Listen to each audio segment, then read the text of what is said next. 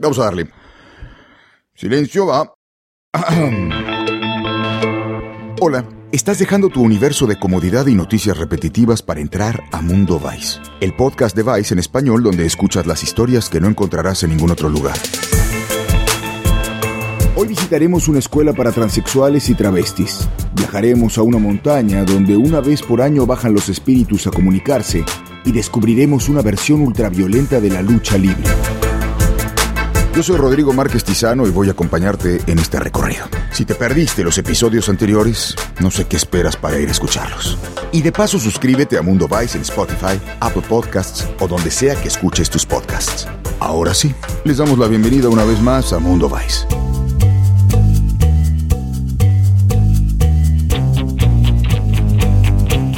Más que un deporte o un espectáculo, la lucha libre es una de las manifestaciones culturales más importantes de México. Más, agregaría que es una idea del mundo. En las ocho décadas desde que empezó a practicarse, los luchadores se han convertido en una especie de panteón de superhéroes mexicanos. Los ha habido de todas clases, exóticos, enmascarados, técnicos, rudos, pero las demandas del público se transforman y en la actualidad un nuevo estilo llegado de Japón ha venido a renovar esta tradición y a satisfacer la sed de sangre de la audiencia con el uso de la violencia extrema. Nuestro productor Joy Muñoz nos introduce en el perturbador mundo de la lucha libre ultraviolenta. Fue muy curioso que me tocara este, este registro, este video, porque yo en lo personal nunca he sido muy apegado a lucha libre, pero a partir de que empecé a trabajar en Vice, he trabajado en muchos videos de lucha libre previos a este y pues me fui dando cuenta de lo importante que es. Es el deporte nacional por excelencia, más allá del, o sea, fuera del fútbol. Es, lo que nos representa tanto culturalmente como como cuando, lo, que exportamos luego luego, o sea, nos ven como con máscaras de luchador en todo en todo el mundo, es una de las cosas que más nos representa como mexicanos. Y pues son los héroes nacionales, por así decirlo, o sea, a partir de la figura del santo, de Blue Demon, de los grandes luchadores de la época de oro, eh, esas figuras todavía se, se veneran en México y los nuevos luchadores también tienen una figura muy, muy fuerte. Oye, ¿cuál es la diferencia sustancial entre la lucha libre eh, normal, digamos, y la ultraviolenta? Digamos que la, la lucha libre, pues como la entendemos, es mitad deporte, mitad espectáculo, eh, algo muy entretenido, ¿no? Este tiene como sus, sus drama behind the scenes donde los eh, luchadores tienen enemistades que duran años y así. La lucha libre ultraviolenta es eso, pero usan armas blancas para entretener, ¿no? O sea, una manera de, de de impulsar el espectáculo es a través de la, los, las heridas, las heridas en, el momento, ¿no? Rasgarse la piel, eh, romperse objetos eh, sobre, el, sobre el cuerpo.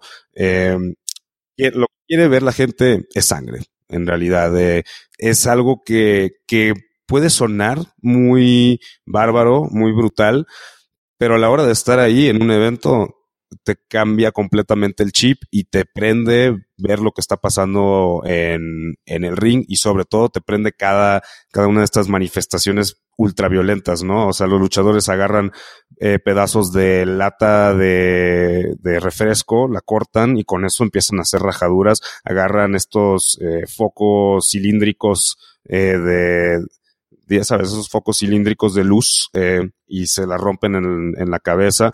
Eh, hay bastantes cosas que se usan, ¿no? Se usan clavos, tachuelas, se usan jeringas, que eso se me hizo muy, muy interesante. O sea, es, es básicamente la misma expresión de la lucha libre, pero pues con, con, este plus que es la sangre. Este es un cúter, la verdad es que tiene mucho, si eres ingenioso lo puedes usar de muchas maneras. Lo puedes utilizar para rajarle la frente, el brazo, ese es su, su, uso principal, pero pues bueno, sí debes de tener mucho ingenio y pues volvértelo con el rey. estas, eh, estas lámparas al, al, momento de estrellarse con alguna parte del cuerpo, por lo general usamos la cabeza, uh -huh. este, explotan y los vidrios salen volando, entonces lo que hace es Cortar cortarte, cortarte. La verdad es que todo esto tiene su chiste. Eh, a nosotros nos costó años, años aprenderlo y, y, nos gusta demasiado, nos gusta demasiado. No, no puede cualquiera venir y subirse y romper una lámpara. Lo puede hacer, pero no es la manera correcta. Obviamente te vas a lastimar, obviamente te vas a cortar porque no te salvas, pero tratar de cortarte lo menos que puedas y no lastimar al público. Yo, yo me acuerdo mucho de las luchas de chico, de, de, estar siempre sorprendido cuando, cuando la gente me decía que, que eran puro teatro, que era, me gustaba mucho, ¿no? Y veía la, la cara, el rostro de, de, la frente del perro aguayo, ¿no? Completamente rasgada, cicatrizada, y decía, ¿qué va a ser mentira esto? Eh, esto lleva la ficción a un nivel todavía más extremo, ¿no? Es decir, hay teatralidad, hay enemistades ficticias, hay toda una genealogía que se está inventando, una mitología que se está inventando, pero la parte del dolor es auténtica, es real. ¿no? Sí, y yo creo que eso de alguna manera hace que, este tipo de lucha eh, cumpla más con el propósito de hacer que tú te preocupes por el luchador. O sea, por, por así decirlo, tú vas a una, una pelea de triple A eh, o una pelea tradicional y pues sí, claro que la gente eh, pues echa bulla y le grita al contrincante, o sea, es, es, muy, es algo muy visceral, ¿no? Como ir a cualquier evento de lucha libre. En este caso, pues la gente sí hay momentos en los que se voltea. O sea, hay momentos en los que cierra los ojos, porque justamente estás empezando a preocuparte más. O sea, tú cuando ves que alguien sangra como tú, pues sí, te puede emocionar un rato, pero llega también ese punto en el que, en el que te preocupas más por el luchador. Y por eso mismo creo que, que la gente que, que lo puede ver, llegar a ver en vivo, eh, lo mantiene consigo, ¿no? O sea, y se hace aficionado real. Cuando tuve la oportunidad de viajar a Japón, allá es donde está muy arraigado este estilo, de estilo de lucha extrema, totalmente diferente a lo que se manejaba aquí en, en México. Empezamos a convocar a luchadores que tuvieran este, pues ese, ese estilo, ¿no? De, de, lucha más arriesgada, de diferentes castigos y, y modalidades que se podrían manejar en, en, esta nueva tendencia de lucha en México, en el cual en ese entonces estaba Pesadilla, Aeroboy, Violento Jack, con los cuales fue que inició este sueño, este sueño extremo de, de hacer DTU. La crónica conoces eh, a un grupo, el DTU, Desastre Total Ultraviolento. Uh -huh. eh, cuéntanos un poco, estuvieron con Crazy Boy, ¿no? Que es uno de los impulsores de este movimiento. ¿Cómo fue que arrancó en México la lucha libre ultraviolenta? Porque es un, es una disciplina que quizá en esta ida y vuelta entre dos disciplinas, eh, entre dos tradiciones luchísticas muy importantes como Japón y México, cuando Último Dragón y los Hijos del Sol Naciente llevan esta lucha libre de vuelos eh, a una lucha libre japonesa que siempre fue más de más técnica, más de candados, eh, llevan esta lucha libre que, que, que, para ellos es una revolución. Después, los mexicanos que van allá traen de vuelta otra lucha libre eh, japonesa en donde podemos rastrear los inicios de esta lucha libre ultraviolenta, ¿no? Sí, no, claro. De hecho, Crazy Boy, él era un luchador tradicional en el sentido de pues estuvo de, en algunas de las, de las grandes compañías de México trabajando, pues no de lleno siempre, pero pues participando en luchas de AAA y así. Y pues esto creo que, como nos lo cuenta, es algo que, que le tocó ver primero en persona y investigando un poco más pues, se dio cuenta que era una tradición que venía de, de Japón o, o, que estaba más impulsada en Japón y tomó un vuelo para allá a investigar exactamente de qué se trataba y se lo trajo. O sea, es algo que se trajo de, de, Japón. Justamente lo que se me hace muy interesante de, de, todo lo que aprendimos haciendo este registro, este video, es que hay, sí hay una, una disonancia entre los luchadores tradicionales y los que practican la lucha libre extrema. O sea, no, no ven no se ven como iguales. Igual y los luchadores, los que hacen lucha libre extrema, sí, pues le tienen como todo el respeto y admira, admiración a, los, luchadores grandes de la AAA o, o de la comisión, pero en realidad los luchadores tradicionales ven esto como una barbaridad. Eh, por eso mismo que te decía, aquí en la Ciudad de México no se dan estas luchas. O sea, esta expresión luchística no se da, creo que aquí en la Ciudad de México me parece que en Nuevo León tampoco, y hay un par de estados que tampoco se da. Entonces, a partir de eso, o sea, a partir de que pues, son ilegales en algunas partes del país, pues los luchadores tradicionales se dan como, pues lo ven como, como algo que no debería de ser y que, y que no debería de ser ni siquiera eh, practicado. Siempre hubo, ¿no? Los rudos, siempre hubo rudos que sacaron eh, armas, ¿no? Por ahí algún lazo, por ahí alguna silla, por ahí, eh, ¿no? Es decir, se utilizaban, pero no este tipo, ¿no? De, de, de aditamentos, de marrullerías, ¿no? No focos, no vidrios, no punzocortantes. Eh, se necesita cierta técnica para manejar las armas y sobre todo para soportarlo, para soportar caer sobre estos vidrios, para soportar caer casi técnicas de fakir. ¿Cómo se prepara luchador extremo, además de las llaves, contra llaves y vuelos eh, comúnmente aceptados en la lucha libre tradicional? Curiosamente, eh, cuando nuestra host Maite le hace esta pregunta a Cíclope, pues él contestó, no hay manera de prepararte, por así decirlo, pero vas escalando el nivel, lo haces primero tú practicando con poco, o sea, con pocos vidrios en el piso, tú haces una caída de las cuerdas eh, para caer de espaldas sobre ellos y lo vas, y vas sumándole un poco. Y pues ya sabes, o sea, en realidad estos luchadores conocen los límites los unos de los otros y llegan justo como a ese límite. Tratan de no sobrepasarlo porque, eh, pues sí, estos luchadores están dispuestos a sufrir, a sangrar, pero tienen un límite, como todos nosotros, ¿no? Entonces, la verdad es que eh, es una cosa de, de, irte acostumbrando. Muchos de estos luchadores tienen completamente rajada la frente, ¿no? De otros luchadores cortándole la frente con vidrios, con latas de aluminio. Entonces, pues es algo que, que, que básicamente lo vas adquiriendo con cicatrices. De sangre y dolor aún no está satisfecha? Bueno, pues entra a ver el video de DTU en el canal de YouTube de Vice en español.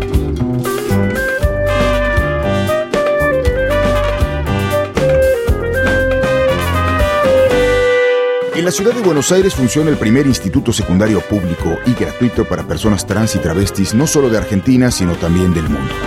En el Bachi de las Trabas, como lo llaman cariñosamente, les brindan herramientas para romper con la opresión y la marginalidad.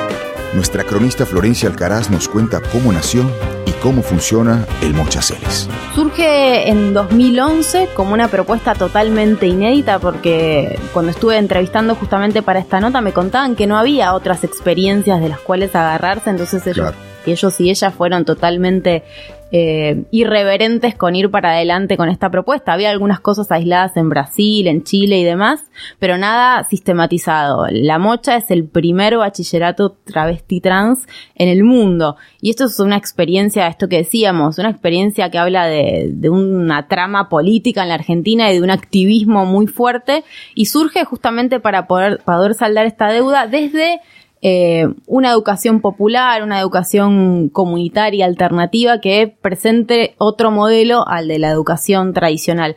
Luego logra institucionalizarse porque el título que se llevan quienes se egresan de allí es un título oficial y eso también es interesante, eh, pero surge en 2011 peleando por poder conseguir esa oficialización, por decirlo de alguna manera. Hay un, un, caso que es una historia, más que un caso, que es la de Alma Fernández, que ella llegó acá a la Argentina, eh, llegó, perdón, a Buenos Aires sin saber leer, sin saber escribir, escribir con eh, las posibilidades estas de, de, estudiar o comer, era como claro. no había otra opción.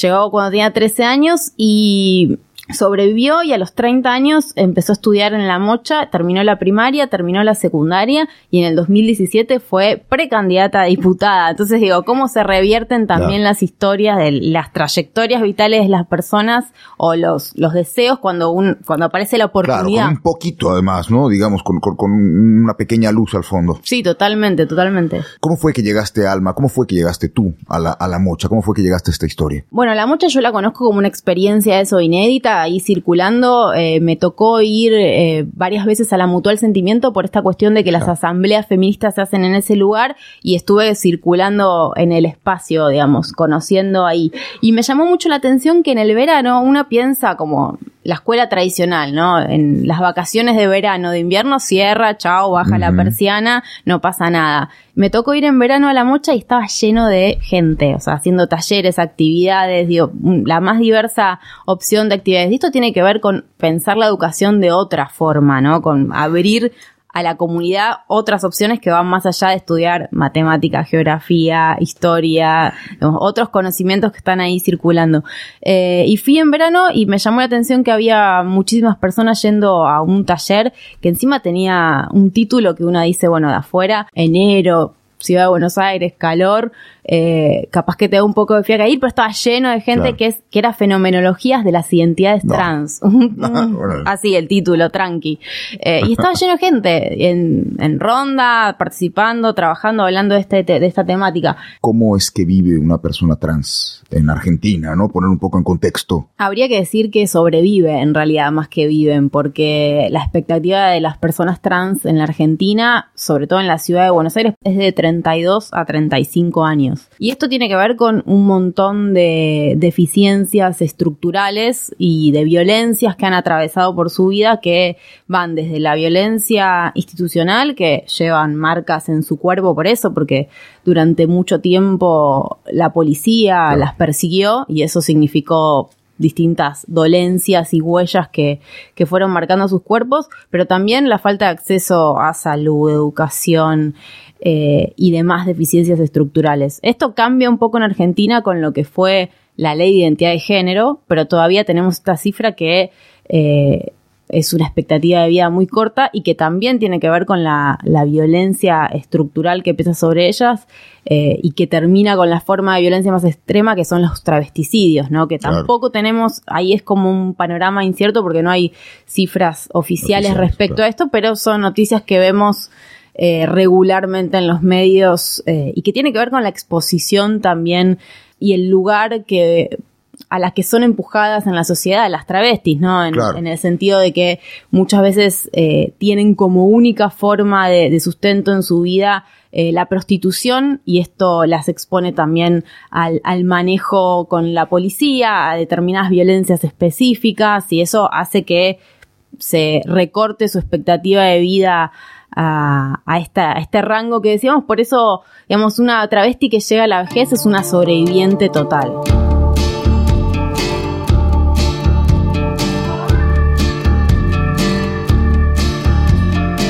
El mercado laboral es ciertamente reducido, ¿no? Hay eh, esta gran esta, idea no e, e, errónea de que es una elección muchas veces eh, propia personal dedicarse a la prostitución cuando en realidad el mercado laboral es un embudo para las personas trans. En muchísimas personas es una elección, pero en el caso de las personas trans es la única. Y eso tiene que ver con, cuestiones previas, que es, por ejemplo, la falta de, acceso a la educación o la expulsión sistemática que hace el sistema educativo para que no sostengan eh, la educación formal. Y por eso ahí es que entra un poco a jugar eh, la mocha como un lugar que, que en vez de ser expulsivo es inclusivo, pero el no acceder a educación formal las va expulsando obviamente de distintas oportunidades y esto hace que, que sí, que vayan quedando afuera del mercado laboral y ni que hablar de los niveles de discriminación ya de por sí que, que están presentes en la sociedad. Por eso, esto que decía, digo, con la ley de identidad de género y distintas legislaciones que en la Argentina tenemos y que son pioneras, son modelos y hay que, hay que reivindicarlas cuando, cuando hablamos de esto. Hay un paradigma que se está cambiando, hay algo que se está transformando a nivel cultural, a nivel más capilar, digo, eh, hay informes que dan cuenta de esto, pero todavía falta un montón y todavía el acceso no es igualitario. Hay distintas leyes también de, para, para equiparar y para poder equilibrar esta situación, como la ley de cupo laboral trans, que es una ley que en la provincia de Buenos Aires fue empujada por una travesti, por una activista travesti que fue Diana Zacayán. Hace poquito tuvimos una sentencia que fue eh, histórica acá en la Argentina porque eh, habló de su asesinato como un travesticidio. La justicia argentina le puso nombre por primera, por primera vez. ¿no? Eso fue un logro eh, increíble, ¿no? Increíble, sí. O sea, las travestis que muchas veces estaban sentadas en el banquillo de las acusadas o de los acusados, ahora pueden ser nombradas. Una cuestión de justicia ya casi epistémica, no solamente a nivel judicial. Pero en ese sentido hay distintas legislaciones que están tratando de equiparar eso, pero todavía pesa sobre ellas esta cuestión de, discriminación estructural y esta cuestión de falta de oportunidades más allá de que, con muchísima más fuerza que eh, sobre otros colectivos que, que también tienen desigualdades, pero para las travestis es muchísimo más difícil conseguir un trabajo regular, digo, acceder a vivienda, son un montón de obstáculos como de trabas que se van poniendo palos en la rueda. Leí hace, hace poco otra nota sobre, sobre el bachillerato y la ven difícil para mantenerlo, ¿no? Digamos, ante el cierre de escuelas, la indiferencia eh, del, gobierno, eh, los recortes en educación, ¿cómo hace hoy en día la mocha para seguir funcionando? Sí, de hecho, ellos y ellas eh, o sea, se solventan el alquiler del lugar, solamente tienen la estructura institucional por parte del Estado, no es que... Eh, no les da el, los fierros, digamos. Claro, no tienen más allá, es como que si no tuvieran ese lugar, que es un lugar eh, comunitario, cooperativo, que da ciertas facilidades, eh, no tendrían un edificio propio. No sé si lo quisieron, pero digo, no, no es que el Estado garantiza todo lo que significa sostener este bachillerato. Sí, y en este contexto en el que estamos en Argentina también, digo, hay un achicamiento total del Estado, se van recortando derechos. Sin embargo, también yo soy optimista en esto. Eh, digo, también estamos en un momento en que los feminismos, en que los colectivos organizados, como son también el colectivo travesti trans, están disputando derechos en este momento en Argentina. Están como que hay una feminización de las resistencias. Entonces me parece que ahí eh, no se puede dar un paso atrás y no se va a dar un paso atrás porque hay como una historia de los feminismos y, de estas de estas conquistas ganadas, como fueron matrimonio igualitario, la ley de identidad de género, el reciente fallo que se habló de travesticidio por Diana Zacayán, que me parece que esta sociedad o esta Argentina como la conocemos no va a dar un paso atrás.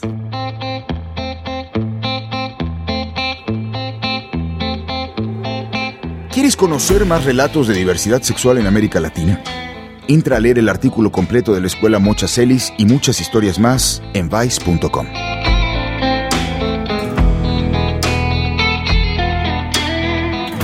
Desde afuera percibimos a Venezuela como una nación convulsionada con historias cruzadas, donde las noticias que nos llegan están relacionadas siempre con la crisis que atraviesa. Buscando contar una historia de una Venezuela diferente, viajamos al estado Yaracuy, más exactamente a Sorte, la montaña de los espíritus. Dicen que una vez por año, los seres del más allá bajan a comunicarse con los vivos en una especie de Woodstock del espiritismo. Andrés Páramo Izquierdo, editor de Vice Colombia, fue a descubrir qué tienen para decirnos. Con toda esta crisis de Venezuela, hay muchos venezolanos que están viniendo acá a hacer cualquier tipo de cosas. Entonces hay venezolanos que llegan y venden arepas rellenas, que montan un puesto de empanadas, hay muchos meseros, ¿sí? Entonces la cultura bogotana sobre todo se está impregnando un poco, pues no solo de la gastronomía de Venezuela, sino también de mm, algunas prácticas. Y una de estas prácticas fue la del espiritismo. Esto fue, digamos que, un trabajo de producción periodística de Daniel Acevedo. Eh, este, pues, es un personaje que estaba radicado aquí en Bogotá, pues, huyendo un poco de la crisis y ganándose la plata acá pues como lo mismo que las arepas venezolanas, trayendo su arte aquí a poder venderlo, ¿sí? Su arte en este caso pues es una mística religiosa. Entonces lo encontró ahí en la avenida Caracas, una, es una avenida muy emblemática de acá, y se le ocurrió pues no solamente como hacer un ritual en la oficina de Vice, sino, sino de pronto ir allá, ¿Y qué, fue lo que más te impresionó de tu visita a Sorte? Nosotros planeamos el viaje para octubre, que es cuando son las festividades en la montaña. Esto de las transformaciones y de los altares es común en ese estado. Eh, son tres días de una fiesta, casi como un festival de música, o sea, son tres días en que las personas peregrinan, van en buses, eh, montan unos cambuches, se visten para la ocasión, y yo duré en una de esas ceremonias, duré tres horas en el piso recibiendo como esta, este ritual que ellos hacen de purificación y sanación, de, se transforman, hablan en otros idiomas, etc. Pero lo que más me impresionó en realidad fue la fe de las personas que están alrededor de esto. O sea, la fe que tienen los, los, los, las personas que suben a la montaña, se están ahí un día entero. Es, yo, yo creo que es parte también como de una catarsis, ¿sí? Como una catarsis colectiva, una cosa de olvidarse del mundo en el que están, porque la Venezuela que visitamos nosotros, pues ya era una Venezuela muy deteriorada, de una inflación así impresionante, de una, de una esquizofrenia colectiva frente a los precios de las cosas. Y este lado sí estaba muy fuerte. Ellos estaban como muy comprometidos con el lado espiritual, de ir de todas formas a la montaña, pasar los tres días allá, hacer esos rituales, purificarse y se lo toman muy en serio. La primera aparición fue la de un espíritu africano llamado Macumba. Macumba. Macumba. Macumba. Macumba. Macumba. Después apareció el vikingo y con él el derroche de sangre.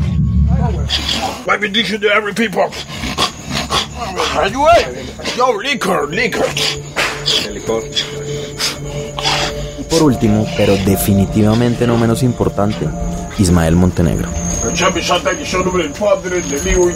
Ismael es un ex delincuente con un gusto particular por las prostitutas y la cocaína que dice haber trabajado en vida para Pablo Escobar. Ismael Antonio Montenegro Borrego. nos quieren. Contrario a Jesús, que es abstemio y no fuma, y además es venezolano, Ismael es un paisa carismático que se tomó tres botellas de aguardiente y se echó al menos dos paquetes de cigarrillos durante la sesión. Es, curioso, ¿no? Eh, esta religión animista, espiritista, eh, está jerarquizada de alguna manera. Hay, digamos, eh, eh, escalafones, poniéndolo en, comparándolo con otro tipo de, religiones que están más institucionalizadas, donde hay lugares, pasos a seguir. ¿Existe esto de alguna manera más bien organizada o es más instintivo y se va dando de acuerdo a los espíritus que se van invocando? No, a ver, ellos en sus creencias tienen una jerarquía eh, definida en tres figuras. Eh, el, mito de María Leoncia es un mito que no, todavía no hay acuerdo sobre su origen, sobre el origen de ella, el personaje, pues como que hay muchas versiones de cómo se originó, pero es básicamente, en, coinciden todos los mitos en que es una diosa indígena que después de cumplir una profecía se transformó en prosperidad, como se juntó con las aguas de la montaña de sorte en Venezuela y se volvió prosperidad. Una figura pues que está muy alta como en, en, el conocimiento cultural de los venezolanos, digamos, o por lo menos popularmente. Hugo Chávez a veces hablaba de eso. Una canción de... De Rubén Blades, ¿no? De Rubén Blades está dedicada a ella. Ella es la más importante y junto, junto a ella están otras dos deidades que son el negro Felipe y el indio Huacaipuro, completando como una trinidad de, de deidades que está encabezada por María Leonza. De ellos tres se derivan las cortes, se derivan eh, los demás dioses y espíritus. Oye, Andrés, ¿y, tú sentiste algo, digamos, eh, canalizaste algo durante la ceremonia? hubo un ritual en el que yo participé allá, pero como que lo pedimos, le dijimos al maestro pues del altar que, no, que nos dejara estar. Yo le dije, ven, déjame estar a mí también y me dijo, sí, claro, claro. Y él creo que entendió que simplemente yo iba a estar por ahí hablando y discutiendo con la cámara y le daba paso como a la imagen de él. Entonces cuando yo presentí que él estaba pensando eso, le dije, no, no, no, yo quiero estar en el ritual, acostarme ahí con, con los demás, eh, que es una cosa un poco de sacrificio. Nosotros somos, sí, nos, nos acuestan, nos estamos como medio desnudos también en el piso. Es una cosa que yo vi un poco de, nos sacrifican también, somos una ofrenda. Él me dijo, ¿de verdad usted quiere estar ahí? yo, sí, sí, sí. Entonces nos, pues yo me acosté, duré mucho tiempo ahí.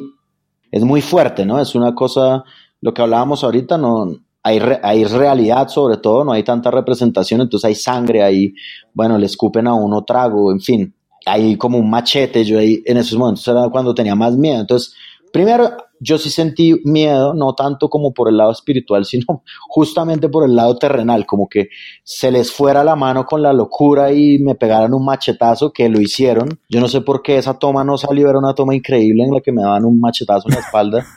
pues no me cortaban, pero sí me pegaban un planazo durísimo. Ah, te dieron con, claro, uf, con, con no, no, con el filo, pero con la cara del sable, ¿no? Exacto. Uf. Eh, eh, y eso era lo que más me da temor, como, listo, estos tipos están transformados, ¿no? Están idos también un poco, o sea, es muy violento todo. Eh, oh, muy, muy, violento. Y Andrés, ¿hay, ¿hay ingesta de alcohol y también estupefacientes, alteradores? Hay un consumo, sí, permanente de alcohol por parte de ellos. Y a, uno le dan un trago, pues si uno es el, el sacrificado, como digo yo, o, la persona que están purificando, le dan por ahí dos, dos veces le dan un trago de vino. De resto se lo, se lo toman, o de lo que estén tomando, de resto se lo toman todos, todos ellos. Estamos en el altar del maestro Luis. Él muy amablemente me ha ofrecido ser uno de los participantes de su ritual de purificación. Entonces yo tendré el privilegio de verlo convertirse en el varón Samedi, un espíritu haitiano, y pues eh, ser testigo de primera mano de qué es lo que ocurre cuando uno le hacen esos rituales. Gloria al Padre, gloria al Hijo, gloria al Espíritu Santo.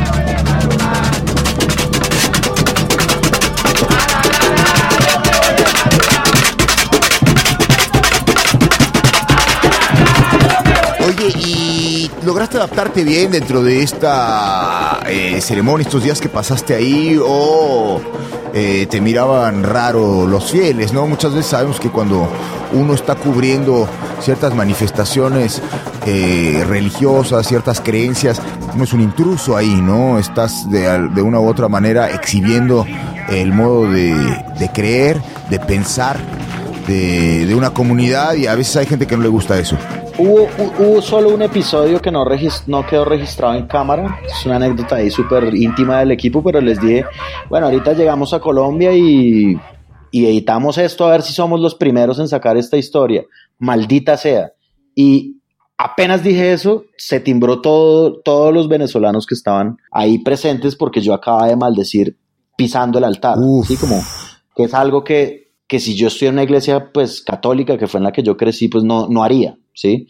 Y se me olvidó, por un momento había como, había música sonando y había fiesta, pero ellos, para ellos la fiesta y la música es parte de la ceremonia. Claro, uno, uno se descoloca con eso, ¿no? Si no, no formas parte de una religión en la que haya fiesta y haya música y sean parte de la liturgia, pues uno eh, cree que está en cualquier fiesta cuando en realidad está en un proceso eh, religioso. Exacto, y ahí cuando, exacto, sí, es tal cual. O sea, y cuando yo maldije, eh, me dijeron, no, no, no, no, no, no, usted no puede maldecir aquí, pida disculpas. Pero ese fue un momento como clave que yo entendí también, claro, yo adopté mi actitud de fiesta y en realidad seguimos hasta que esta persona no se retransforme en Jesús, pues seguimos bajo su mando y bajo su ala pues espiritual. Listo, ¿qué necesita saber usted que me estaba preguntando de hace ¿Ustedes creen que los muertos y todos estos rituales del 12 de octubre, todas las bajadas de estos espíritus, ¿eso puede ayudar en algo a Venezuela? Nosotros estamos para que la gente no pierda la fe, mm. que con la fe se puede hacer mucho. La fe es creer sin, sin ver, saber que todo está muy feo y todo puede mejorar de la nada.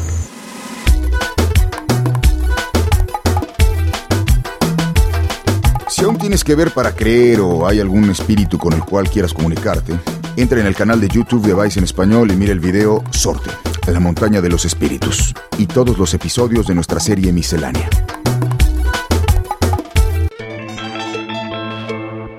Bueno, hasta aquí llegamos con este episodio de Mundo Vice. Recuerda que puedes escuchar Mundo Vice en vice.com y también puedes suscribirte en Spotify, Apple Podcasts, Google Podcasts y tu app de podcast favorita para no perderte ninguna historia. Mundo Vice es un podcast original de Vice en colaboración con Posta. Nos escuchamos en el próximo capítulo. Yo soy Rodrigo Márquez Tizano y esto fue Mundo Vice.